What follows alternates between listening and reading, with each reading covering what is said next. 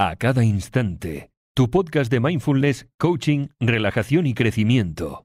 Escucha un nuevo episodio cada lunes, miércoles y jueves. Hola, hola, muy, muy buenas.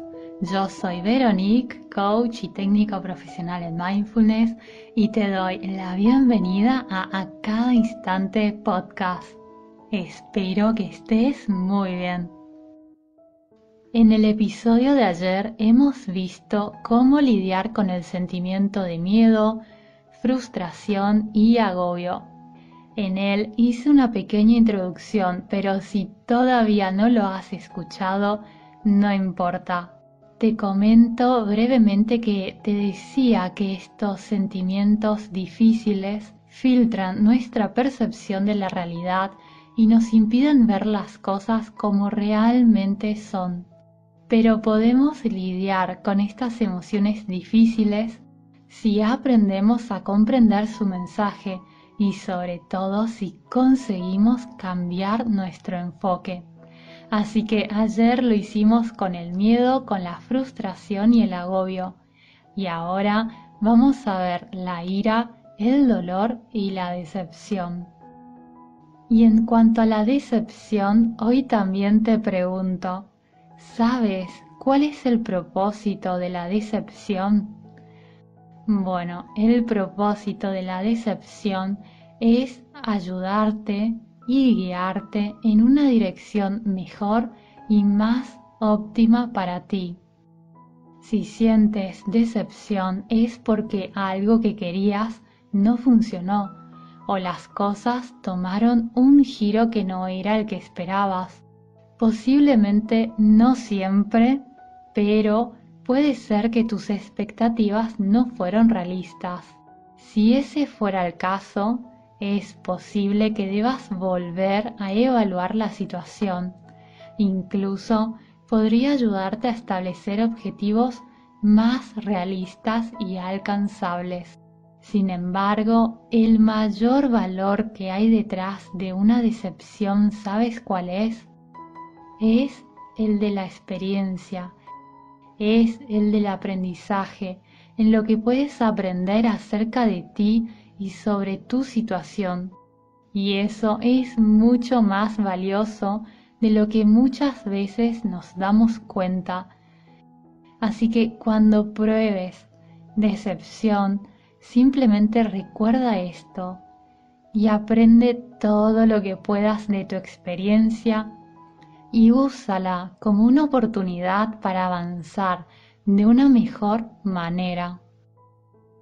En cuanto al sentimiento de dolor, el propósito del dolor es alertarte sobre el hecho de que tus necesidades no se satisfacen en una situación en particular.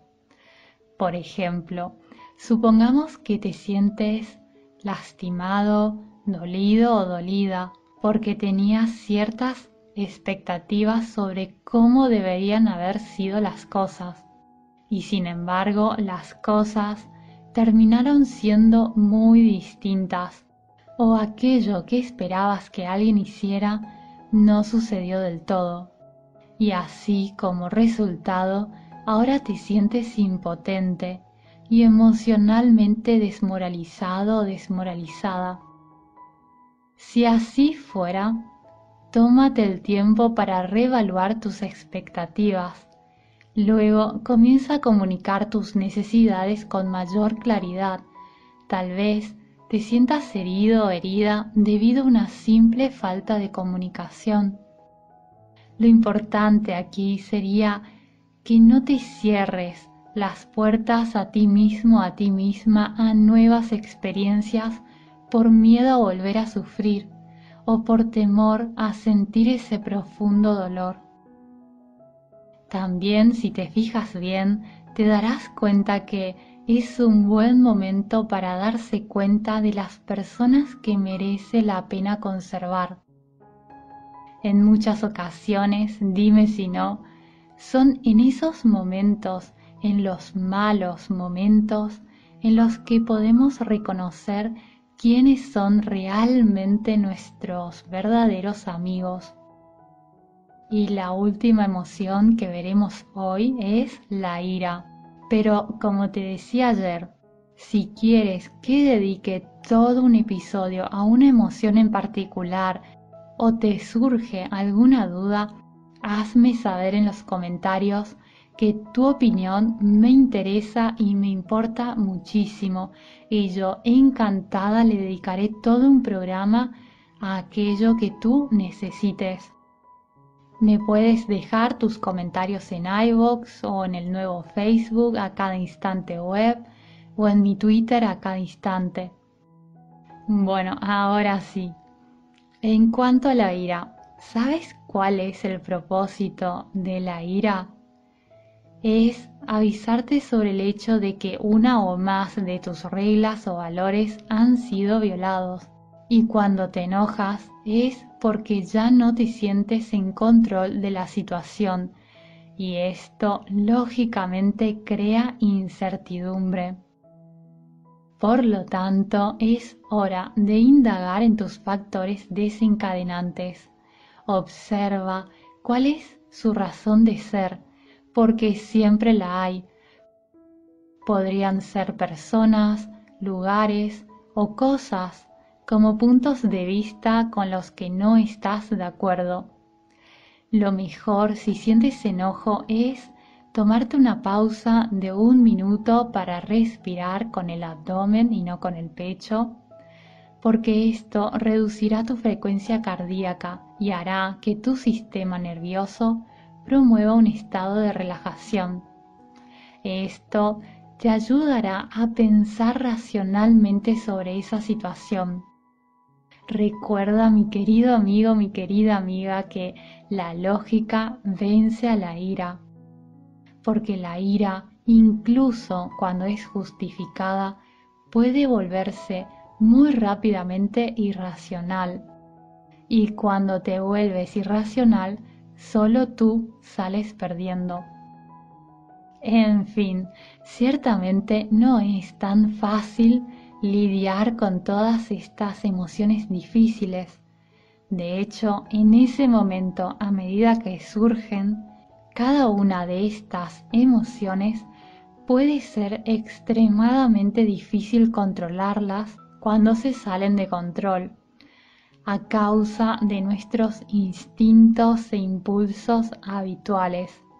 Pero no permitas que estas emociones te controlen, de lo contrario caes en una espiral hacia un camino oscuro y profundo que es poco probable que termine bien para ti y para los que te rodean. Pero no te preocupes, porque las emociones son solo alarmas, son mensajeras. Si tomas conciencia que en realidad solo quieren alertarte de algo y tú las escuchas, todo irá bien y cada día mejor. Además, la buena noticia es que puedes reacondicionar estos instintos creando nuevos patrones habituales de comportamiento a lo largo del tiempo. Y si tienes dificultad a la hora de lidiar particularmente con el enojo y la ira, te cuento que esta tarde publicaré un vídeo en YouTube muy completo donde trato solo el tema de la ira y el enojo y doy cinco claves que debes conocer para superarla. Así que cuando esté en público esta tarde te dejaré el enlace en las notas del programa. También te dejaré el enlace del audio curso Viviendo una vida mindfulness y todo lo que puedes aprender a través del audio curso por si te interesa. Y también tendrás la transcripción de este episodio en el blog te mando un abrazo muy muy grande y espero y te deseo de todo corazón que estés muy bien. Hasta pronto. Adiós.